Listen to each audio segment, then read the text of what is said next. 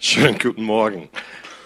Ich freue mich sehr, äh, wieder bei euch sein zu dürfen. Äh, jedes Mal, wenn ich herkomme, merke ich, es gibt leichte Veränderungen, äh, positive Dinge, eine tolle Atmosphäre. Danke, Lobpreisteam, für euren Dienst. Das finde ich echt stark. Gott ist da, aber überall, wo Gottes Volk sich sammelt, äh, ist seine Gegenwart da. Und äh, wir möchten das äh, nicht nur für uns persönlich wahrnehmen, annehmen, sondern wir möchten auch diese Liebe uns durchströmen lassen, sodass wir ein Segen für anderen sein können. Und äh, ja, ich freue mich hier zu sein. Wir werden eigentlich heute in zehn Tage zurück in den USA fliegen, meine Frau und ich. Und äh, ja, wir haben ein paar Wochen dann um die Feiertage dann mit meiner Familie. Und dann geht's los. Ja, wir werden auch etliche Kirchen, Gemeinden besuchen, weil wir sind als Missionare hier in Deutschland und werden von drüben unterstützt. So, äh, es wird einfach ein bisschen Abwechslung für mich oder für uns in dieser Zeit. Wer erinnert sich an dem, was ich vor 54 Wochen gepredigt hat? Ich sehe ein, eine Hand, okay. Toll. Kannst du sagen, worum es kurz ging? Okay, hey, das war vielleicht schon vor zwei Jahren. Was für ein Gedächtnis, das ist okay. Ja, das war mein persönliches Lebensbericht. Toll. Ja, wer sitzt am Steuer deines Lebens? Okay. Letztes Jahr habe ich begonnen, habe ich Teil 1 von einem Predigt aus dem alttestamentlichen Buch Nehemiah gepredigt. Und es handelte um Bestimmung entdecken. Was ist deine Bestimmung im Leben? Worum geht es für dich, für mich, für uns? Und äh, es gab vier Begriffe, vier Worte. Und ich möchte hier jetzt nur eine kurze Wiederholung machen. Alle vier Prinzipien hier fangen mit dem äh, mit der Buchstabe I an. Und äh, es handelt hier in Kapitel 1 am Anfang des Kapitels, es handelte um Information. Wenn Gott mit uns unterwegs ist, er möchte uns informieren über das, was ihm nah am Herzen ist. Oftmals drückt es sich aus durch Nöte, Bedürfnisse uns ringsherum, weil Gott Menschen liebt. Gott will nah an Menschen sein und dort, wo Not ist, sei es innerlich, sei es äußerlich, möchte Gott uns an seine Seite bringen, so dass wir mit ihm beteiligt sein können, um Lösungen zu finden. So Gott bereitet seinen Diener vor, indem er uns informiert. Er schenkt uns einen Einblick in sein Herz hinein. Mit, und alles, was er uns zeigt, hat etwas mit seinem Auftrag auf dieser Welt zu tun. Und was wir bei Nehemiah in Kapitel 1 wahrgenommen haben, wir haben gehört, dass er er wohnte zu der Zeit in Persien. Er war Teil der gefangenen Juden, die in Persien waren. Und es kamen Freunde aus Israel. Das ist schon ungefähr was? 500, 400, 500 Jahre vor Christus schon. Und, äh, äh, und er fragte diese Bekannten, diese Freunde von, die gekommen sind aus Israel, was, wie läuft es dort? Wie ist es mit Jerusalem? Wie sieht die Situation dort aus? Und sie haben ihm ein negatives Bericht gegeben. Er wurde informiert von einer Notlage und sein Herz wurde heftig betroffen. Er hat innerliche Schmerzen erlebt. Und das gilt auch für unser Leben heutzutage. Gott lässt manchmal Schmerzen in unserem Leben zu. Warum? Sodass er unsere Aufmerksamkeit kriegen kann, weil er will uns verändern. Er will uns nicht so lassen, wie wir sind. Er will, dass wir Jesus ähnlicher werden, dass wir für ihn auch brauchbar werden können, brauchbarer werden können. So, das war Punkt eins: Information. Den zweiten Teil äh, oder Begriff in Kapitel 1 war Identifikation. Gott will, dass wir uns mit ihm identifizieren seinen Plan für die Welt. Gott will, dass niemand verloren geht. Gott will, dass, dass es uns Menschen gut geht. Vor allem, dass wir diese innerliche Frieden haben und dass wir diese Gemeinschaft mit ihm erleben können, Tag für Tag. Und Gott will uns erneuern und reinigen, sodass wir wieder im Einklang mit ihm sein können. Nehemiah hat das auch so erlebt. Äh, er hat eine Entscheidung hier treffen können. Will ich mich mit dieser Sache beschäftigen überhaupt? Ich habe einen tollen Job. Äh, was, was bedeutet das für mich, wenn es in Israel schlecht geht oder in Jerusalem schlecht geht? Ich habe mein Leben hier in Persien. Aber er wollte sich mit Gottes Sache sich identifizieren. Er wollte mit Gott unterwegs sein. Er wollte sich brauchbar machen lassen. Aber er, er stand vor einer Entscheidung. Gehe ich meinen eigenen Weg oder werde ich, will ich mit Gott unterwegs sein? So Information, Identifikation. Drittens war Inspiration. Nehemiah hat sich dafür entschieden, sich mit Gott zu identifizieren. Und dann kommt, Gott will uns neu für seinen Auftrag inspirieren. Wenn wir sagen, Gott, ich will ganz und gar mit dir gehen, ich will Teil von deinem Plan sein, will Gott alle seine Liebe und das, was er zur Verfügung hat, seinen Segen in uns hineingießen, um uns in diesen Auftrag zu inspirieren. Gott hat in seinem Wort festgelegt, was er für uns tun wird, wenn wir unser Leben wieder nach ihm ganz ausrichten. Und letztens, nachdem Nehemiah informiert wurde, er hat sich mit Gott identifiziert, er wurde inspiriert und begeistert von dem, was Gott vorhatte, obwohl er das nicht ganz wusste, wo führt's hin. Es hat in ihm eine Investitionsbereitschaft erweckt in ihm. Gottes Prozesse bewirken in uns eine Haltung der Investitionsbereitschaft. Gott arbeitet an uns, sodass wir auch unser Bestes in seinem Reich investieren wollen. Nehemiah hat diese vier Prinzipien am Anfang seines Dienstes. Er war kein Priester, er war kein Pastor, er war ein Mundschenk. Wir haben solche Leute heutzutage nicht. Aber er, er war dort in einem normalen Job und er war bereit, sich von Gott gebrauchen zu lassen. Er fing an, seine Bestimmung zu entdecken. Und er lebt, und was ist aus ihm geschehen? Was ist mit ihm dann passiert? Darüber möchten wir jetzt heute reden, weil das Thema für heute ist Veränderung wagen. Wenn wir eine Bestimmung bekommen, und jeder von uns in diesem Raum hat eine Bestimmung, ob du es weißt oder nicht, Gott hat was Gutes mit dir vor. Er zwingt dich nicht, darauf einzugehen, er schenkt dir sehr viel Entscheidungsraum, mit ihm zu gehen oder deinen eigenen Dienst zu machen. Aber wir wissen, wenn wir mit ihm unterwegs sind, haben wir ein sinnvolles Leben. Es geht wohin, es ist abenteuerlich und was Gutes wird daraus entstehen. Gottes Bestimmung wird Schritt für Schritt hier im Leben von Nehemiah offenbar. Und auch für uns Schritt für Schritt. Bestimmung zu entdecken führt zu Veränderung.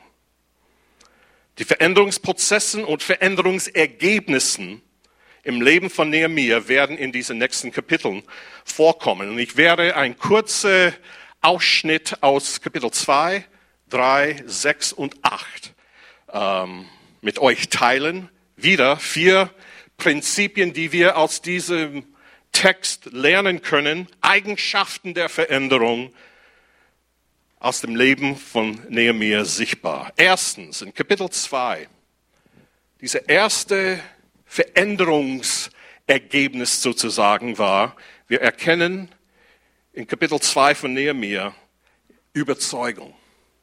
Nehemiah war überzeugt von dem, was Gott auf seinem Herzen hatte. Und wisst ihr, Überzeugung führt hin zu Mut, dass wir mutig werden. Mut, neue Schritte zu gehen.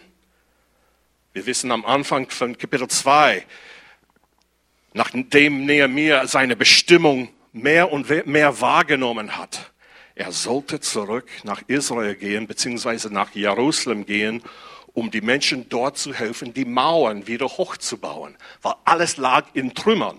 Schon mehr als oh, 100, 150 Jahre ungefähr.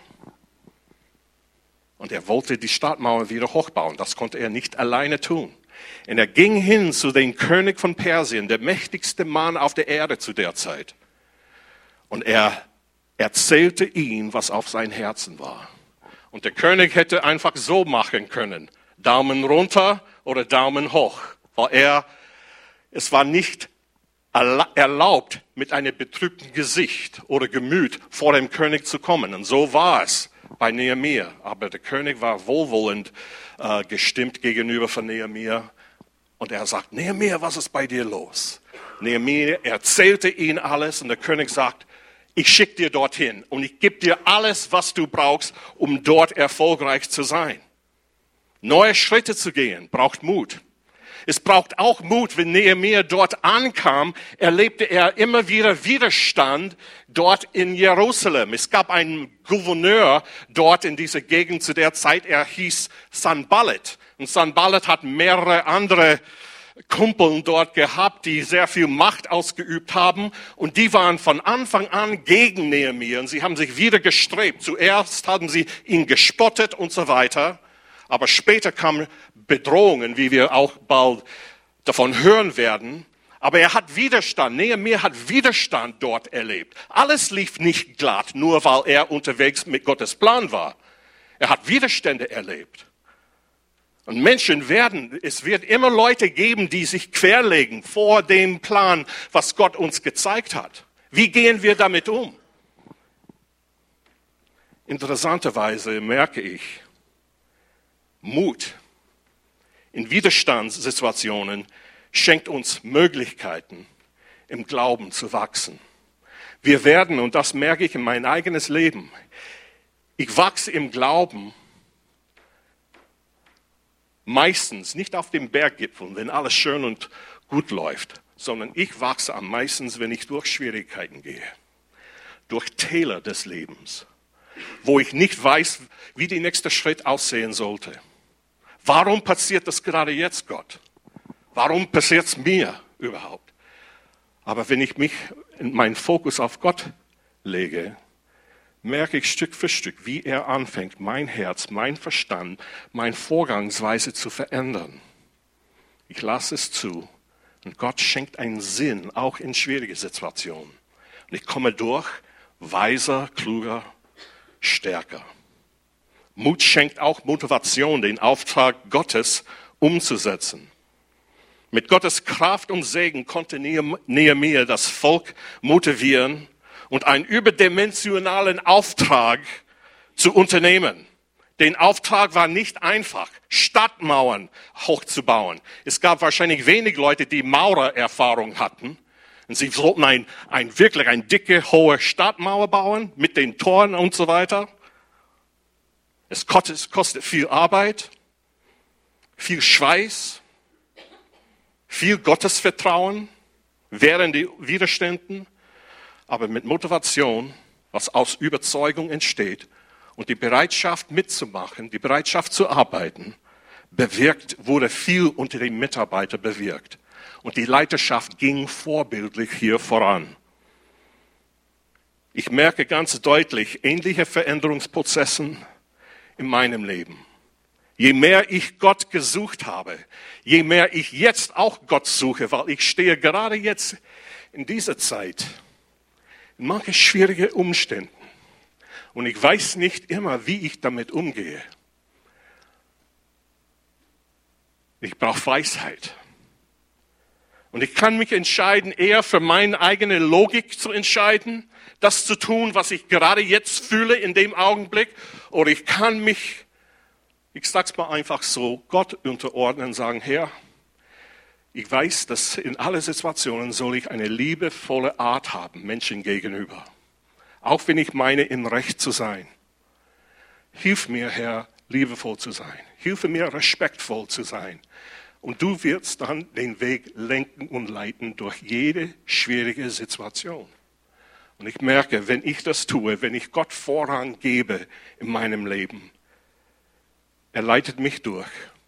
Es ist nicht immer angenehm aber ich, ich habe einen Frieden in meinem Herzen. Ich weiß, dass ich auf sicheren Boden stehe. Es gibt eine Bibelstelle, nächste Folie, in Nehemiah 2, Vers 17 und 18. Nehemiah spricht hier und sagt, jetzt sagte ich zu ihnen, ihr seht das Elend, in dem wir uns befinden. Jerusalem ist verwüstet und seine Tore sind niedergebrannt. Kommt, lasst uns die Stadtmauer Jerusalems wieder aufbauen, damit wir nicht länger ein Gespött sind. Und ich erzählte ihnen, wie Gott seine gütige Hand über mich gehalten hatte und auch, was der König zu mir sagte sogar. Und darauf antworteten sie mir, wir wollen anfangen und bauen. Und sie machten sich an das gute Werk. Gott hat diesen Mann und die Begeisterung, die ständig oder einfach in wachsendem Maß in ihm hineingeflossen ist, er nutzte das, bewusst oder unbewusst, zur Ehre Gottes. Und Gott hat ihm gebraucht, das Volk dort in Jerusalem zu motivieren, auf diesem Projekt weiterzuarbeiten. Überzeugung ist wesentlich, wenn wir Veränderung in unserem Leben, in unserer Gemeinde erleben wollen. Nächster Punkt. Kapitel 3. Es hat hier mit Umsetzung zu tun. Glauben mit praktischen Schritte verkuppeln. Nun, als ich Kapitel 3 von Nehemiah gelesen habe, dachte ich, oh oh, hier kommt es ein bisschen langweilig vor. Man liest einfach lauter verschiedene Namen von verschiedenen Leuten, die ich kaum, ihre Namen konnte ich kaum aussprechen, weil sie so schwierig waren. Und dann äh, einfach, wo sie am Mauer gearbeitet und gebaut haben. Ich dachte, das ist ziemlich langweilig. Herr, gibt's überhaupt etwas hier, wovon wir was lernen könnten? Und dann fing etwas an, in meinen Kopf zu drehen. Ich erkannte etwas. Erstens, alle diese verschiedenen Leute, die hier in Kapitel 3 genannt wurden, normale Menschen, die alle haben eine bestimmte Aufgabe gehabt. Mir ist aufgefallen, wie oft in diesem Kapitel diesem Begriff reparieren, äh, wieder aufgebaut, wiederhergestellt verwendet wurde. Mehr als 50 Mal wurde solche Begriffe verwendet in diesem kurzen Kapitel. Zweitens, viele Namen, die waren meistens Familie- oder Clan-Vorsteher. Und die Familien waren größer damals im Vergleich mit heute. Er sprach nicht von einem Mann und Frau und zwei, drei Kinder, sondern wir reden von mehrere Geschwister und Enkelkinder und Cousins und Cousinen. Es kann sein, dass ein Clan 50, 100 Leute oder mehr hatte. So die Leute waren wichtige Leute, die hier genannt wurden. Ihr, ihr Namen wurden hier genannt und, und neben viele anderen auch. Und auch den Teil am Mauer, wo sie gebaut haben. Aber was interessant ist, wo findet man heutzutage, wo so viele Leute mit eigenen Interessen so viel Einheiten, Kooperation miteinander haben könnten, um eine Sache machen zu wollen, machen zu können. Das sieht man heutzutage selten dass Leute mit verschiedenen Interessen, Fähigkeiten, Begabungen, und dann sollten sie an einem Projekt arbeiten. Das sagt mir etwas, etwas nicht ganz natürlich war hier am Wirken. Sogar könnte man sagen, etwas übernatürlich war hier in Gange. Die Leute haben miteinander kooperiert. Sie waren wie in einem Fluss miteinander unterwegs. Warum? Weil die Vision für dieses Projekt und den Auftrag, die sie von Nehemiah bekommen haben, war sehr klar. Und sie waren bereit, mit dieser Vision zu gehen. Und es hat sie geeinigt und zusammengeschweißt.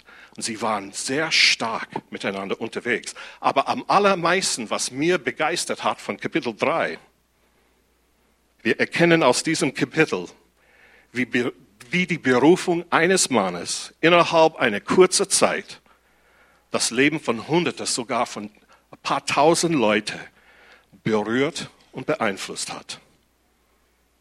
Gott schuf Einheit und Fokus auf einen Ziel, gemeinsam zu arbeiten. Man könnte sagen, dass durch die Bestimmung von einem Mann, näher mir in diesem Fall, haben hunderte Leute ihre eigene Bestimmung entdeckt. Das sagt uns etwas von Einfluss. Wir können Menschen positiv beeinflussen oder wir können Menschen negativ beeinflussen. Wo stehen wir? Aber eines ist klar, für die, die Jesus nachfolgen wollen, Gott will, dass wir einen positiven Einfluss auf Menschen haben, die mit uns durchs Leben gehen. Es ist wichtig, dass du und ich, dass wir unsere Bestimmung erkennen und wahrnehmen.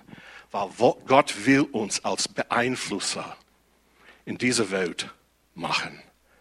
Weil diese Welt braucht sehr viel Liebe und sehr viel positiver Einfluss, oder? Kapitel 3, Vers 38 lesen wir diese Stelle. Schließlich stellten wir die Mauer bis zur Hälfte der ursprünglichen Höhe rund um die ganze Stadt fertig. Und das Volk war mit ganzem Herzen dabei. Einheit. Die waren mit ganzem Herzen dabei. Das ist ein tolles Zeugnis. Jetzt, nach nur ein paar Wochen sozusagen, haben sie hier etwas zustande gebracht, das niemand geglaubt hätte, möglich wäre. Was war Grund zum Feiern?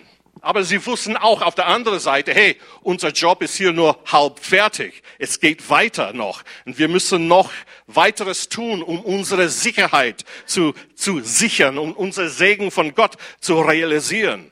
Es gab noch weitere Kämpfe und es gibt auch weitere Gefahren, die ihnen noch begegnen würden in den nächsten paar Kapiteln. Dran zu bleiben war nötig. Aber das war ein, ein Etappenziel und das haben sie erreicht. Genauso wie ich merke bei euch. Ihr habt, der eine, der Bruder hat mir vor dem Gottesdienst angesprochen, hat gesagt, Steve, alles, was in den letzten paar Jahren geschehen ist, wir sind in so viele verschiedene Bereiche unterwegs und es ist einfach toll zu merken, was hier geschehen ist im Laufe der Zeit. Manche Dinge, die wir angepackt haben, sind noch nicht fertig. Wir haben so viele, wie sagt man, offene Baustellen sozusagen. Aber wir arbeiten weiter, bis sie fertig sind. Und wir merken, es bringt schon Frucht. Es kostet mir was. Es ist Arbeit. Aber es ist eine tolle Sache. Und ich merke hier als Außenstehende, ich merke eine tolle Stimmung hier unter euch. Eine Bereitschaft, ein Wohlwollen, miteinander voranzugehen. Weil ihr baut gemeinsam am Reich Gottes. Und das ist eine, das ist eigentlich das Wichtigste, was es überhaupt gibt. Überzeugung und dann Umsetzung. Es bleibt, wenn es nur Theorie ist, hilft es uns gar nicht. Aber Überzeugung, Umsetzung, das, was wir wissen, was auf dem Herzen ist, umzusetzen. Das führt uns dann zu unserem dritten Punkt in Kapitel 6. Kapitel 6, Fokussierung auf dem Auftrag. In diesem Kapitel jetzt, wird es jetzt intensiver und gefährlicher für Nehemiah, weil dieser Sanballat wollte ihn nicht loslassen. Er wollte seine Macht hier über den äh, verheißenen Land, über Juda und so weiter nicht loslassen an den Juden, nicht weitergeben an den Juden. Es gab Einschüchterungsversuche, Bedrohungen von außen. In Vers 2 von Kapitel 6 sagt Nehemiah selber, sie planten mir etwas Böses anzutun. Der Feind hat immer etwas Negatives für uns vorbereitet. Der Feind will nicht, dass wir den Plan Gottes für unser Leben oder für unsere Gemeinde oder für unsere Stadt realisieren. Er will das nicht. Er wird versuchen, uns daran zu hindern. Ich bin Gemeindeberater, wie Axel gesagt hat, und ich bin in so vielen verschiedenen Gemeinden, hauptsächlich hier in Norddeutschland unterwegs. Und ich merke, sobald, als die Gemeinden noch ruhig waren und einfach ihre interne Sicht auf, und sie haben sich nur auf sich konzentrieren wollen. Sie haben niemand gestört außerhalb der Gemeinde. Alles blieb ruhig, scheinbar. Aber sobald sie sich aufgemacht haben, haben gesagt, wir wollen etwas für Gott hier tun. Wir möchten ein Segen sein für unsere Stadt. Wir möchten wirklich Menschen lieben und Jesus in uns zeigen. Dann fingen die Kämpfe an. Weil der Feind will nicht, dass wir so ein Zeugnis, dass wir so ein Licht vor Ort haben können. Und er wird versuchen, uns wieder in der Stagnation zurückzuziehen. Und es ist ein Kampf, dass wir am Ball bleiben mit dem, was Gott in uns und durch uns bewirken möchte. Vers 9 sagt Nehemiah, nach dieser Bedrohungen, er sagte, aber ich betete, Herr, stärke nun meine Hände. Und er wurde gestärkt. Aber dann kamen die Einschüchterungsversuche von innen. Der Sanballat hat einen von seinen eigenen jüdischen Brüdern sozusagen, nicht leibliche Brüder, sondern einfach von seinen Leuten aus seinem Volk, bestochen, einfach um Nehemiah zu bedrohen. Nehemiah, sie werden für dich kommen. Sie werden versuchen, dich umzubringen. Geh in den Tempel hinein, sperr die Tür zu, schütze dich. Nehemiah sagt dann was Tolles in Vers 11. Er sagte, nun sollte ich, nun sollte ein Mann wie ich vor dem Feind davonlaufen. Er war auf den Auftrag Gottes fokussiert. Und er ließ sich nicht von, diesen, von dieser Linie abbringen. Viele Gemeinden scheitern gerade an diesem Punkt heutzutage, weil sie wissen nicht, worauf ihr Fokus gelegt werden soll. Eine meint hier, der andere meint dort. Jetzt kommen wir zu einer Bibelstelle in Vers 15 und 16. Eine tolle Sache in Kapitel 6. Am 25. Tag des Monats Elul, nach 52 Tagen, siebeneinhalb Wochen, wurde die Mauer vollendet. Als alle unsere Feinde davon erfuhren, fürchteten sich die benachbarten Völker und verloren den Mut, denn sie erkannten, dass wir dieses Werk mit der Hilfe unseres Gottes ausgeführt hatten. Das ist gewaltig. Das ist in siebeneinhalb Wochen haben diese Leute, dieser riesige Bauprojekt, ohne erfahrene Maurer zu sein, vollendet. Viele Gemeinden oder Christen haben keinen klaren Fokus heutzutage, wodurch Einheit und Ausrichtung für Gottes Auftrag erstehen kann oder entstehen kann. Und sie bleiben fruchtlos. Aber wenn wir, wenn Nachfolge Jesu auf dem Weg der Veränderung mit ihm sind und sagen, Herr, ich brauche dich, ich brauche eine enge Beziehung mit dir, und sie suchen das Herzen Gottes und Gemeinschaft mit ihm, fangen sie an, neue Orientierung und Begeisterung für Gott zu entdecken, den Auftrag Gottes zu sehen, den Auftrag zueinander zu stehen. Und das ist eine tolle Entwicklung. Letzten Punkt. Nachdem Begeisterung da war, die Bereitschaft, Schritte umzusetzen, und sie blieben fokussiert auf, was Gott tun wollte, der letzte Punkt ist Erweckung. Das Volk hat ihre Identität wiedergefunden. Nun, das Wort Erweckung unter viele Christen ist unterschiedlich belagert sozusagen. Manche meinen, oh, wenn viele Leute, die Gott nicht kennen, einfach den Weg zu ihm finden und das Massen von Leuten wie von Reinhard Bonke, der nämlich diese Woche auch gestorben ist. Manche von euch haben das wahrscheinlich gehört. Aber Reinhard Bonke, wie er in Afrika für Jahrzehnte gearbeitet hat, und Massen von Menschen haben Jesus als Erlöser nicht nur entdeckt, aber sie haben ein Leben in ihm gefunden. Das ist ja in gewissem Sinn Erweckung, aber meistens, wenn wir von Erweckung sprechen, reden wir von denen, die schon Gott nachfolgen, die Gott schon, Jesus schon nachfolgen, dass sie irgendwie eingeschlafen sind. Sie müssen wieder erweckt werden, wieder belebt werden, wieder mobilisiert werden für die Sachen, die für Gott am wichtigsten sind. Und wenn man begeistert ist und fängt an, Schritte zu setzen in Gehorsam, Umsetzung und auf Gott fokussiert bleibt, wird Gott diese Belebung uns schenken. In Kapitel 8 Interessant. Vers 1 steht dort in Kapitel 8. Das Volk, es kam nicht von der Leiterschaft, sondern es kam von dem Volk, das Volk wollte Gottes Wort hören. Etwas wurde in ihren Herzen im Laufe dieser Mauerbauprojekt erweckt, belebt. Sie haben vorher nicht äh, gewusst, was los war, aber jetzt merken sie, etwas hier Übernatürliches ist geschehen. Vers 6. Das Volk betete den Herrn an vom erneuten Herzen wie nie zuvor. Vers 7 und 8. Das Volk wurde im Wort Gottes unterwiesen. Vers 9 und 10, und das ist äh, unsere nächste Folie, Vers 9 und 10. Und der Statthalter Nehemiah, der Priester und Schriftgelehrte Ezra und die Leviten, die das Volk belehrten, sagten zu allen, heute ist ein heiliger Tag für den Herrn, euren Gott. Weint also nicht und trauert auch nicht, denn alle Menschen hatten geweint, als sie die Worte des Gesetzes hörten. Nehemiah führt fort, für fort und geht und feiert ein Fest mit köstlichen Essen, ich bin dafür, und süßen Getränken und teilt eure Speisen mit denen, die nichts vorbereitet haben. Denn dies ist ein heiliger Tag für unseren Herrn.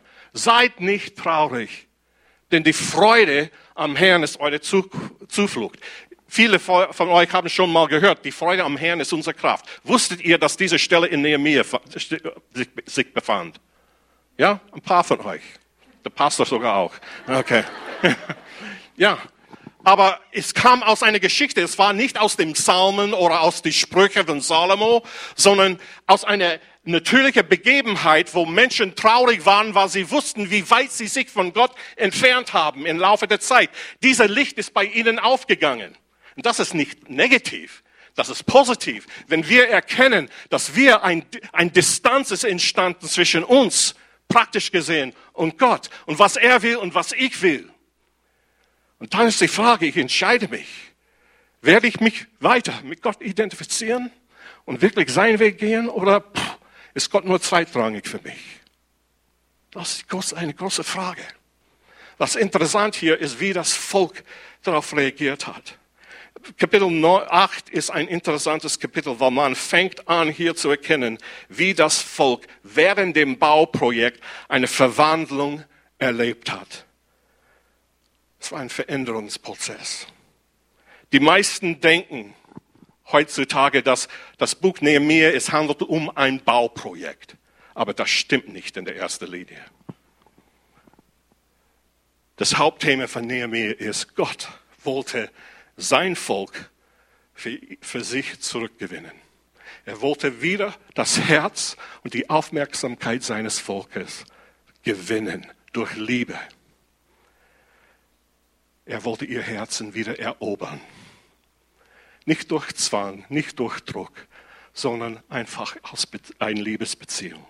Am Anfang des Buches von Nehemiah, als Nehemiah kam, war das Volk orientierungslos in Kapitel 2, wie ich gelesen habe. Fast jeder für sich, keinen Plan, kaum Ausrichtungen, kaum Hoffnung, ängstlich, unter Druck. Und jetzt in Kapitel 8, nur etliche, vielleicht zwei Monate später, zwei Monate nur, der Mauerbau ist fertig. Sie erlebten ein großes Erfolg, praktisch gesehen. Sie sind mutig geworden. Sie sind von ihren Feinden geschützt.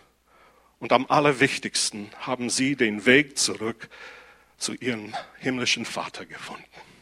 Sie haben den Weg im Herzen wieder zurück nach Hause gefunden, wo sie eigentlich ihre Geborgenheit und Identität finden können. Am Anfang von Kapitel 8 sind sie traurig, weil sie erkannt haben, wie weit sie sich von das Eigentliche abgeirrt sind. Aber ein Wunder ist geschehen durch diese Erkenntnis. Sie erleben jetzt die Freude am Herrn. Nun, wie werden wir auf diese Geschichte von Nehemiah reagieren? Kennst du deine Bestimmung von Gott? Bist du bereit, die nötigen Veränderungen in dein Leben zuzulassen? Ich bin 61 Jahre alt. Ich merke, ich stehe immer noch vor etlicher Veränderungen in meinem Leben. Teilweise äußerlich, ja, aber es hat vieles mit meinem Herz und meiner Gesinnung zu tun. Ich will mich mehr und mehr an Jesus anpassen. Weil je mehr Jesus in mein Leben sichtbar wird, umso mehr, umso größer ist der positive Einfluss, was ich auf anderen haben kann. Ich werde ein Segen dann für anderen sein sodass Gottes Plan sich entfalten kann in meinem Leben durch diese Gemeinde. Veränderungsbedarf berührt jeder von uns in diesem Raum. Jeder von uns braucht irgendwie, irgendwo eine gewisse Maß der Veränderung. Merkst du in deinem Leben heute, dass du selber auch nicht alles im Griff hast? diese liebe Frau, die sogar mein Zeugnis von vor zwei Jahren gemerkt hat, wo ich am Steuer meines Lebens saß. Und ich habe mein Leben wirklich in eine Grube sozusagen geführt. Und Jesus saß neben mir und hat gesagt, Steve, ich bin bereit, dir zu helfen. Aber wir müssen Plätze tauschen. Bist du bereit, Jesus in dein Leben hineinzuladen? Vielleicht gehst du schon eine Weile mit Jesus. aber er war eher zweitrangig für dich. Vielleicht hast du noch gar keine Beziehung mit Jesus begonnen. Und du merkst durch das, was du hier heute gehört hast oder erlebt hast, dass da ich, ich kann die Herausforderung meines Lebens wirklich nicht ganz bewältigen. Ich brauche Hilfe dazu. Ich möchte mit euch alle beten. Und ihr könnt, ich, ich bete langsam, ich rede langsam, das tue ich sowieso. Aber äh, ihr könnt die, mir nachbeten, aber dann zum Schluss möchte ich einfach, wie bei euch üblich ist, die Leute, die Gebet haben möchten, könnten hier auch dann nach vorne kommen und es wird ein Team geben, die für euch beten werdet. Aber ich möchte im Gebet jetzt abschließen. Und wenn manche von euch sagen, einfach irgendwie manche meine Gedanken nachbeten möchte, tu das. Und schau, was Gott tut. Liebe Jesus, Herr, ich, ich weiß, dass äh, Leben kann manchmal sehr kompliziert sein. Und äh, ich merke Stück für Stück, je älter ich werde, dass ich nicht alles im Griff habe, wie ich mir das wünsche. Manchmal laufen Dinge daneben. Und irgendwie ist es mir heute wichtig geworden, das, was Steve gesagt hat, anhand der Beispiel von Nehemiah, dass ich nicht nur Veränderung in mein Leben brauche, sondern der, der ich brauche, ist eigentlich Jesus. Mehr von ihm, dass er wirklich am Steuer meines Lebens sitzen darf. Aber die Entscheidung treffe ich alleine. So Jesus, ich bin bereit, dir quasi die Herrschaft meines Lebens zu übergeben. Ich brauche deine Hilfe. Ich bin in Situationen, die ich nicht bewältigen kann alleine. Und ich will leben lernen mit dir. Bitte, Herr, Jesus, komm in mein Leben hinein. Ich will, dass du mein Freund bist, mein Erlöser wirst und mein Herr bist. Amen. Ich lade euch ein, während die Musiker singen und spielen, einfach nach vorne zu kommen, falls ihr etwas braucht, vor allem bezüglich dieses Thema.